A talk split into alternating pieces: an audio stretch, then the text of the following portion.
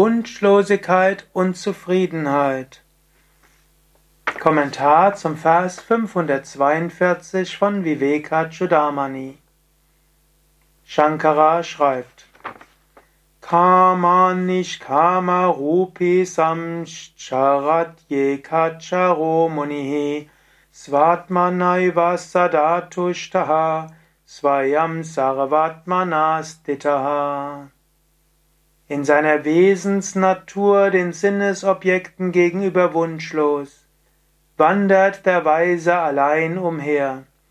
Er ruht fortwährend zufrieden im eigenen Selbst, als das Selbst von allem. So wirst auch du sein, wenn du die Gottverwirklichung erreicht hast. Wenn du derjenige bist, der das höchste Selbst erfahren ist. Wenn du ein Muni bist, du wirst gegenüber den Sinnesobjekten gleichmütig sein, wunschlos. Schönes kommt, Unschönes kommt. Was du magst, mag kommen, was du nicht magst, mag nicht kommen und mag trotzdem kommen.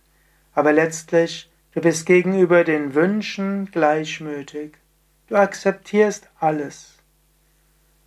Und du weißt, du brauchst niemand anderes. Daher auch wandert der Weise allein umher. Und selbst wenn du mit anderen zusammen bist, du weißt, du brauchst niemanden und nichts. Du bist nicht davon abhängig, dass andere dich beachten, dass andere dir Respekt geben, dass andere dir ihre Liebe zeigen. Du hast alles in dir. Du ruhst im eigenen Selbst. Du brauchst nichts. Aber du bist auch das Selbst von allem. Du weißt, das Selbst ist in dir, das Selbst ist in jedem anderen. Uneigennützige Liebe kommt von selbst. Herzensverbindung kommt. Der Körper wandert überall und du bist das unsterbliche Selbst.